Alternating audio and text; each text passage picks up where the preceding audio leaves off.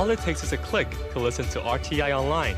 Get exercise for your finger and exercise for your mind at english.rti.org.tw. You're listening to Radio Taiwan International. Thanks so much for joining us today.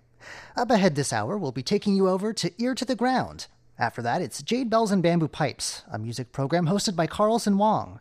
But first off, we kick things off with Here in Taiwan.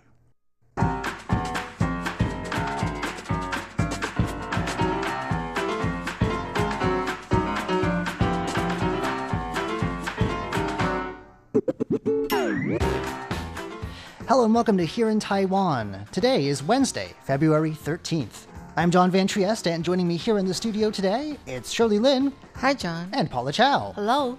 Up next, we'll be hearing about how schools in Taiwan are helping kids get back into the swing of things after a very long break. Then, from stray to hero, one dog's Taiwanese journey, and a New Year's haircut that's turning heads. All that coming up next. Please stick around.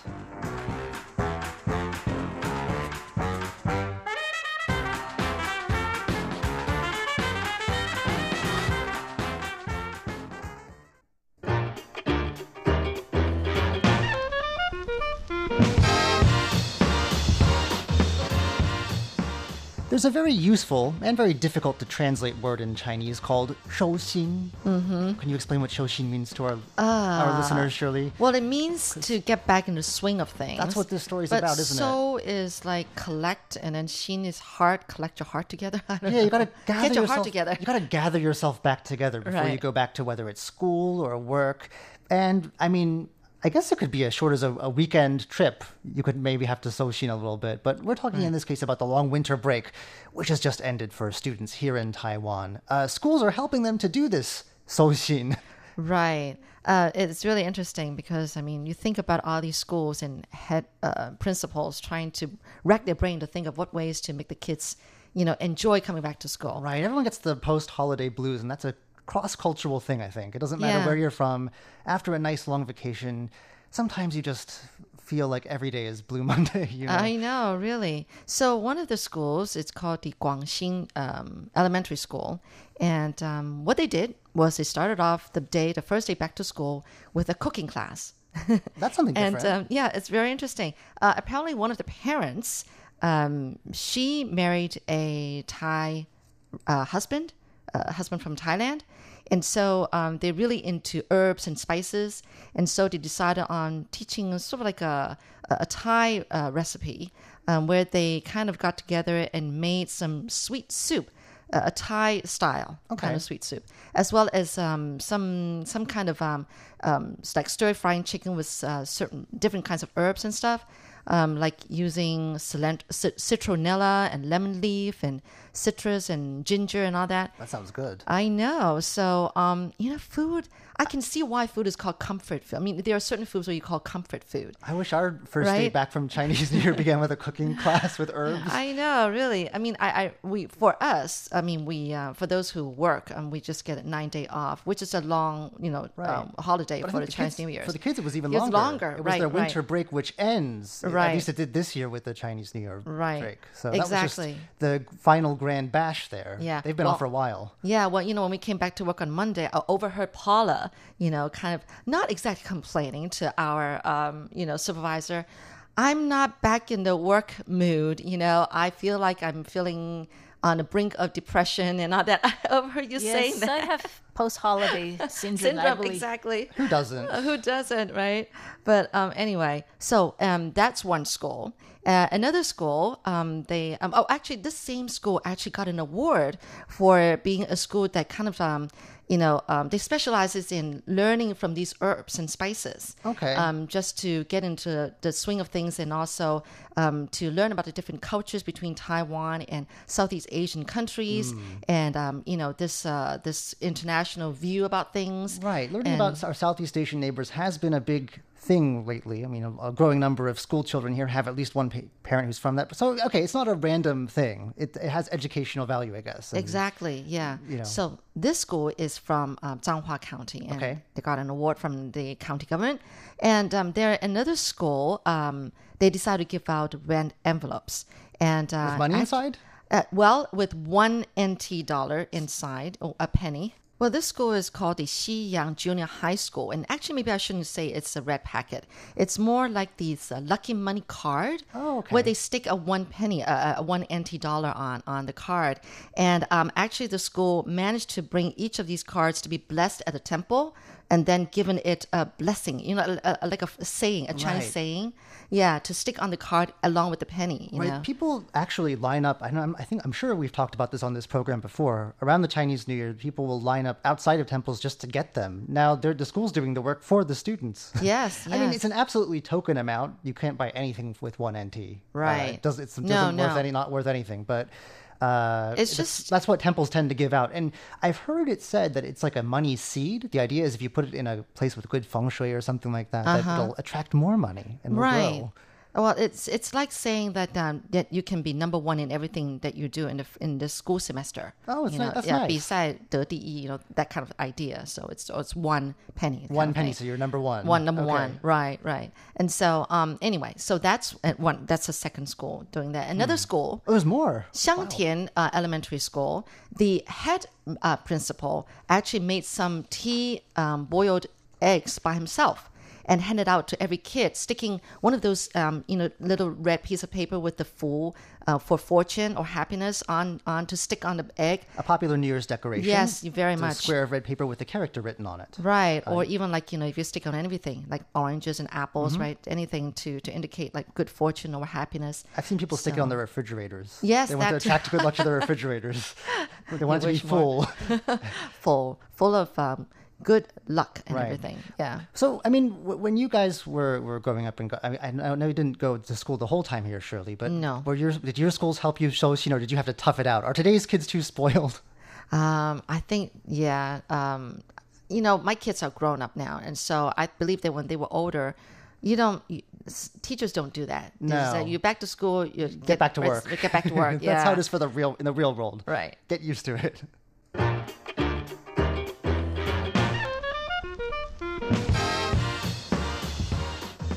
And now over to Paula for a touching story of an abandoned dog who's gone on to become a real hero. Right. Um, this dog is um, his name is Luffy. Um, two years ago, he was abandoned by um, you know his owner, and so he was put in a shelter, and then he started uh, receiving some training. But last uh, November, um, know, the dog um, came to Taiwan because the dog was adopted by another person, Where was the dog from originally? Uh, originally from Hong Kong. So it was abandoned. It was abandoned in Hong Kong, and Right. But last um, November, the dog and its owner, new owner, came to Taiwan uh, to do what? Well, the dog came here to take a test. It's a test to make sure that the dog is qualified for being uh, an international search and rescue dog. Wow. But guess what? Um, the dog has 20 minutes to find um, two people who are trapped um, under rubbles. And the, Luffy, the dog, um, it took the, the dog five minutes Wow. only to find, you know, the two people. So it's actually really great. The dog's owner said, I mean, he was really touched because he said, if a dog was, um, you know, abandoned by this owner, th- that dog usually doesn't have. Um, it's really hard to build the sense of trust right, right. There was Yeah. a bit of dog Wh- psychology. right. that's there. understandable. So it's it's really hard, and then but the dog owner said, "What's he, he was really touched because uh, the, the Luffy was able to do um you know a good job. I mean, he passed the test. Yeah, and So- and he had in a quarter of the time allotted too. That's not bad. It was twenty minutes, right? Right, That's He- amazing. Right, he was a stray dog. You know, a dog was abandoned by its original owner. Now the dog has become a certified um, search and rescue dog. I mean, Isn't that wonderful? And I, I wonder if the dog will be deployed anywhere. I mean, is the owner in the police force or something like that? Is there a Um, I don't know whether the dog will um will you know return to Taiwan, uh, return to Hong Kong, or the dog will work here. I don't know, but you know, guess what? The, the test is you know kind of hard. There, the test is divided into four categories. The first one is obedience. The second one is a sense of direction, and the third one is. is uh, wants to make sure that whether the dog is able to um, to catch the things that, that its owner wants to do. And the last like they throw a frisbee or something, or a ball, and the, so it's like a speed test almost, being able to catch speed things test, right? And the last test, last category is lying down. lying down. Right. Why is I don't know. lying I don't know why. Why do That seems like the easiest of all of those things. right? Maybe because I know lots of dogs that do nothing but lay down. But anyway, this is I think this is a really uh, you know touching story. Oh.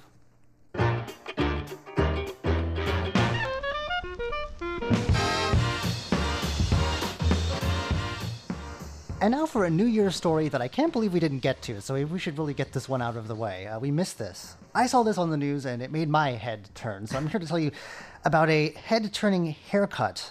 Uh, this is a man in Changhua County who decided to welcome the Year of the Pig by getting actual pigs sort of what's the word? Carved? Styled? It looks like carved. Into Okay, his into the back of his into the back of his head. Specifically the hugely popular cartoon pigs peppa pig and george. Are you familiar with them? Oh, well, yeah, Peppa Pig. I know. i think it's a british wow, cartoon. That that's very popular in taiwan especially with kids learning english. Oh, wow. it's a big deal here. So, Yeah. uh, yes, this man who's only gave his surname as Jung uh, is known for a history of interesting haircuts. Uh, last Oh, year, it's not his first he got first a time. pineapple design, like you know the sort of the rind sort of pattern with the little spikes done into his hair because it's a, it's a symbol of prosperity in Taiwan, which it is. No one said ever said you had to get it carved into your hair to make that work. But you know, usually people will have them out on your desk. But you know, I guess carry around the prosperity with you as you go.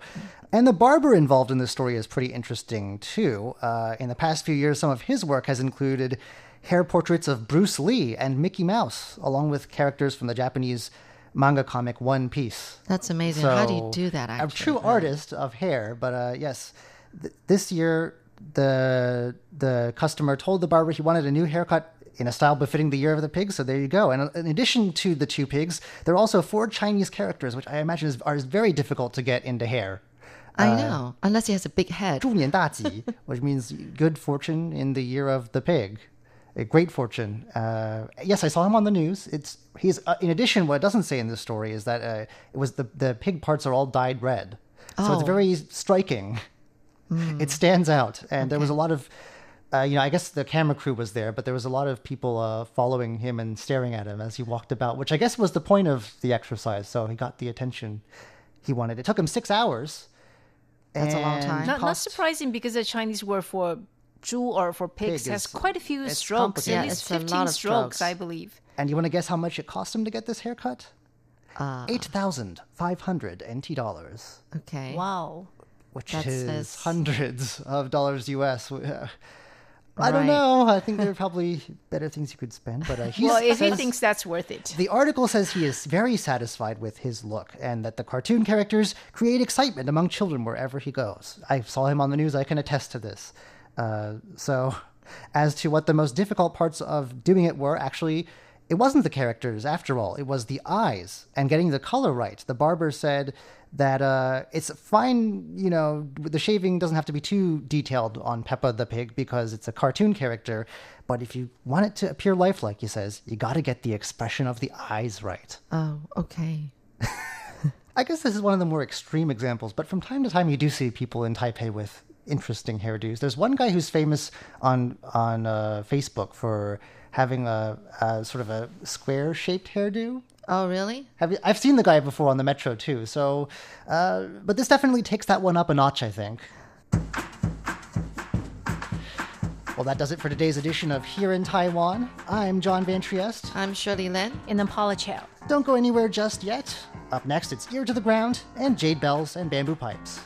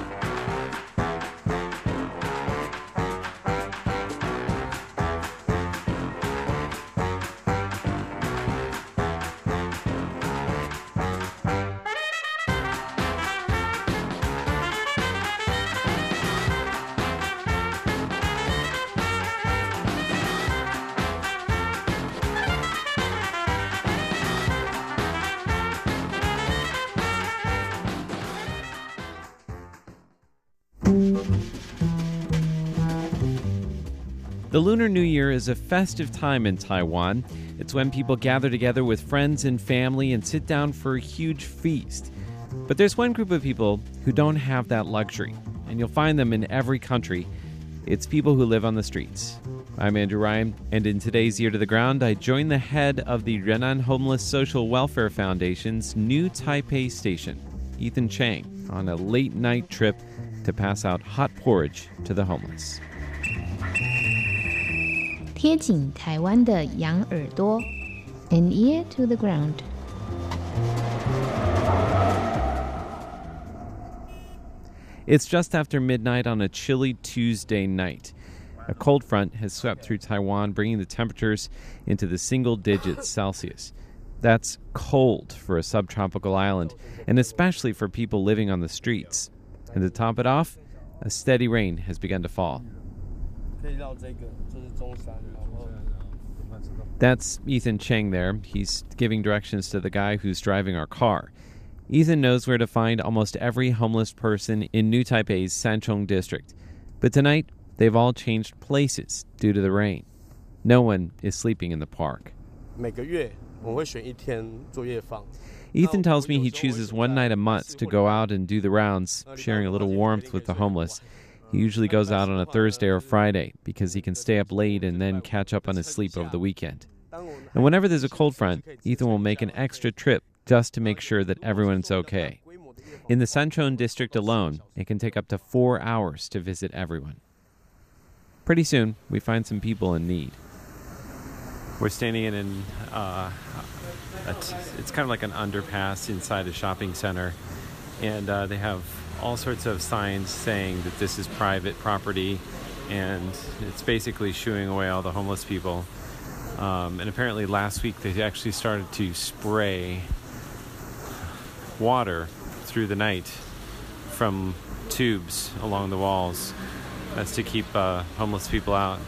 But it's a cold and rainy night, and so uh, tonight there are eight people who are uh, huddled up under blankets in sleeping bags, and they're using umbrellas, some of them, to ward off this uh, man made rain. It's kind of a shame, really. It's a sad sight to see. One of the things we brought with us tonight is hand warmers, little disposable packets that can help take the edge off the wintertime chill. One of the volunteers, Sophia, instructs me to open up the packets before distributing them. Hey Andrew, do you know why we we have to open it? Oh, the hand warmers, right? Uh, uh, why why is that? Yeah, the reason is when we deliver it, we hope they can use it. But sometimes they got, they got, if you don't open it, they're going to keep it and sell it. Ah, so if it comes in the packaging, then it's it's resellable, but you actually want yes. them to use it for themselves. Yep. So we're actually taking them out. You can hear the sound of it. Like a saying. basically just opening them up and, and making uh, rubbing them together so that they start to become warm and then you can just tuck them in somebody's hand or inside a sleeping bag yes. that's a really nice idea on a cold night yeah of course yes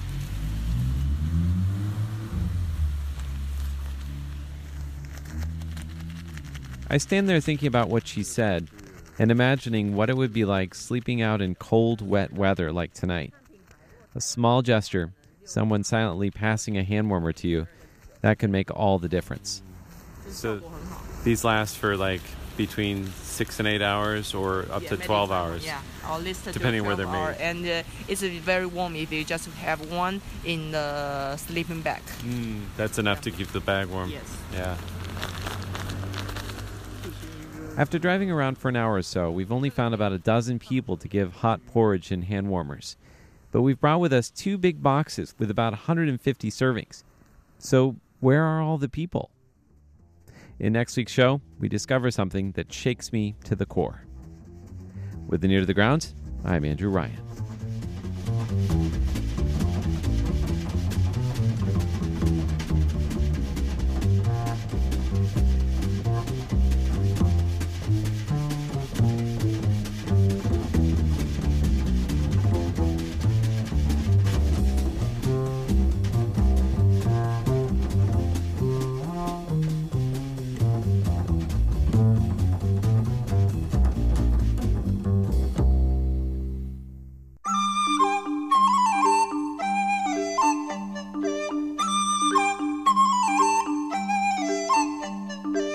Explore the beauty of Chinese and Taiwanese traditional music on jade bells and bamboo pipes.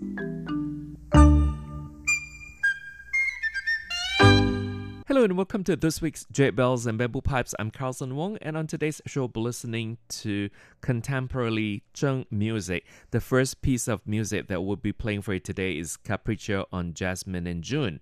Capriccio on the well known Taiwanese folk song Jasmine in June begins with a concern for the emotions of Taiwanese traditional music. And here is Capriccio on Jasmine in June, a Zheng solo.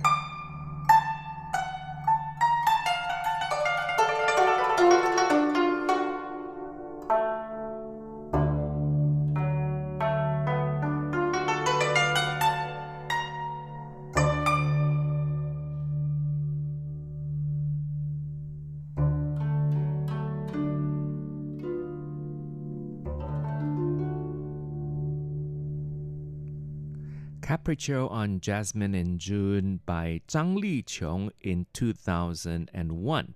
Capriccio on Jasmine in June is based on a very famous Taiwanese folk song, Jasmine in June. RTI news, programs, pictures, and more online at english.rti.org.tw. Check it out. Check it out. And again, you're listening to Jade Bells and Bamboo Pipes. I'm Carlson Wong in Taipei, and today we feature contemporary Zheng music. Most traditional Zheng pieces come out of various folk music genres and are classified according to the region. There are a few contemporary composers writing for Zheng who have made good use of such folk materials in their own compositions. Zhang Liqiong's Capriccio on Jasmine in June is one example, and we just played that for you. And next, we're to hear more of this music. So let's, for now, sit back and relax.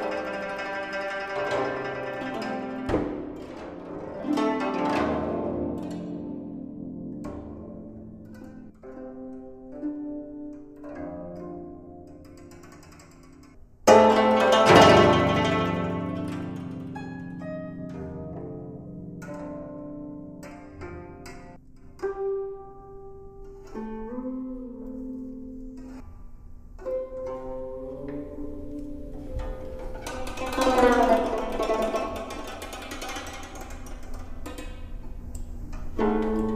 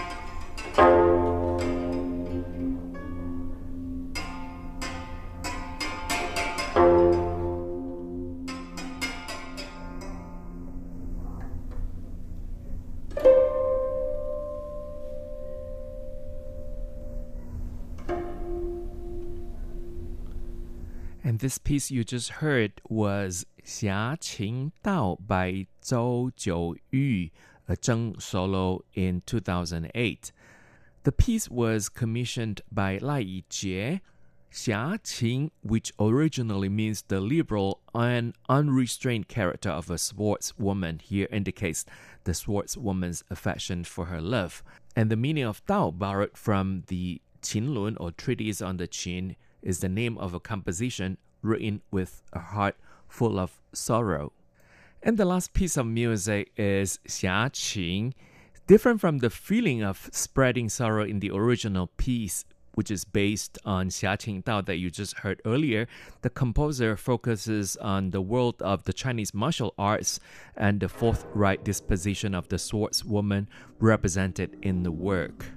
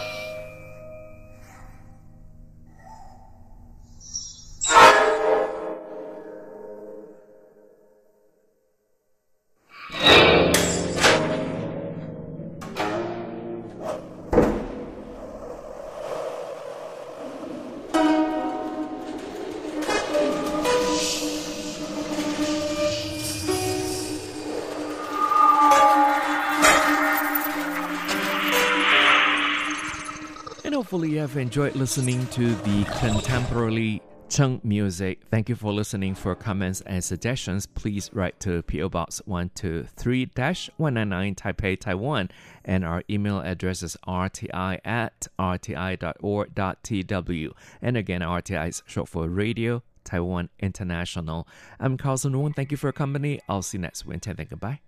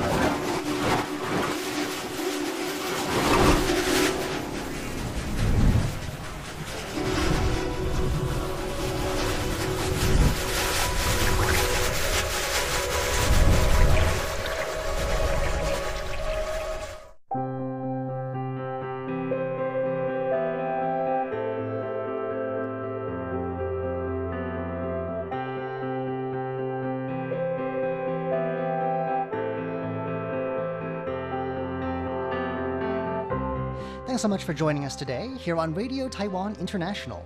I'm John Van Trieste, back here in the studio once again with Shirley Lin and Paula Chow, and we're here to leave you with one more thing. Well, the city of Tainan has uh, put a lot of effort into making English more publicly visible, I guess. They've even got an Office of English as a Second Official Language, if you can believe that or not. There's one way in which uh, they're bringing English to a very interesting part of local culture. I'm talking about what's called bilingual lottery poetry. This is uh, being done at the Grand Mazu Temple, where there's a shrine to the god of matchmaking, Yue Uh-huh. And uh, what you do is uh, you draw lots, basically, and I believe each one is associated with a poem. And then that poem is then interpreted below. And usually you can get them at temples that have, you know, shrines to this matchmaker god and see what your fortune in love will be like. But uh, you're out of luck if you don't read Chinese. Right. Uh, now they're changing that. They're adding English to uh, their little uh, lottery. What do I call it? Do call them? Lottery tickets. Little slips of paper with the poems printed on them. Uh, this is being promoted now, especially with Valentine's Day around Oh, this month, of course.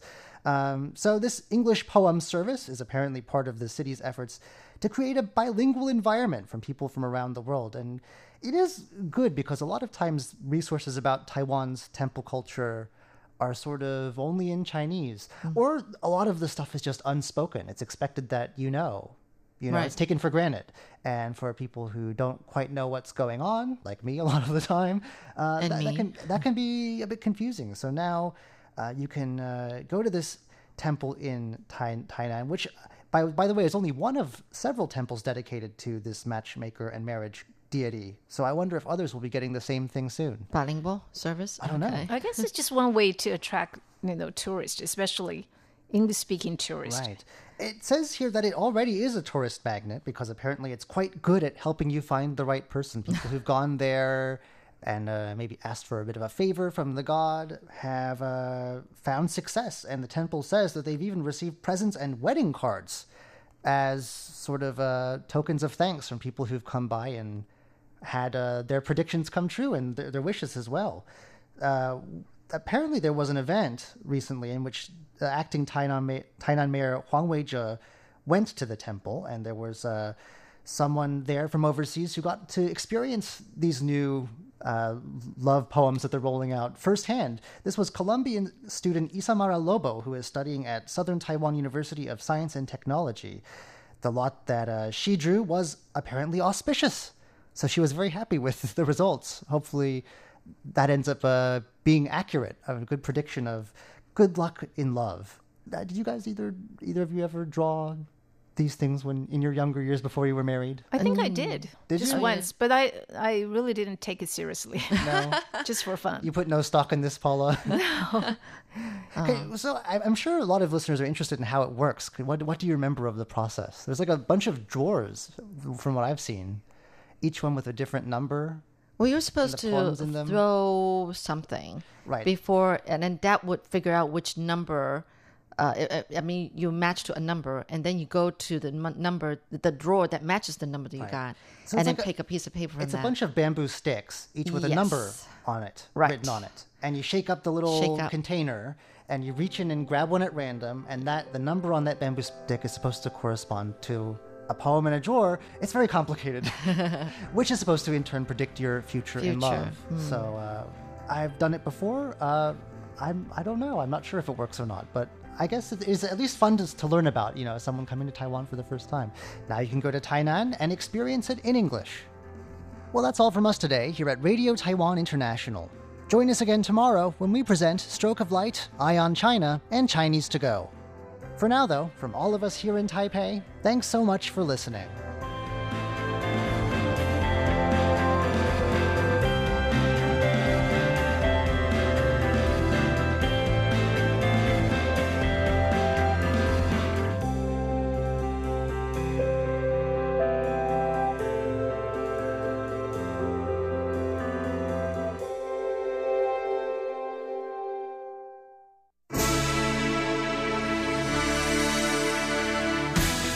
Thank you for listening to Radio Taiwan International, broadcasting from Taipei, Taiwan.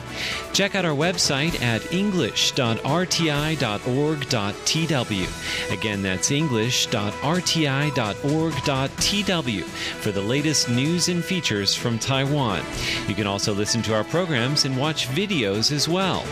Our 60 minute English language program can also be heard every day at the following times and frequencies. In southern China and South Asia from 1600 to 1700 UTC on 6180 kilohertz. Again, that's in southern China and South Asia from 1600 to 1700 UTC on 6180 kilohertz. And in Southeast Asia from 0300 to 0400 UTC on 15320 kilohertz. Again, that's in Southeast Asia from 0300 to 0400 UTC on 15320 kilohertz. We'd love to hear from you. Please send your comments to P.O. Box 123 199, Taipei, Taiwan. Again, that's P.O. Box 123 199, Taipei, Taiwan. Or send an email to rti at rti.org.tw. Again, that's rti at rti.org.tw. Also, visit us on Facebook. The address is fb.me forward slash Radio Taiwan International. Once again, on Facebook, we're located at fb.me forward slash Radio Taiwan International for videos, photos, and news of interest from Taiwan. Thank you once again for listening to Radio Taiwan International.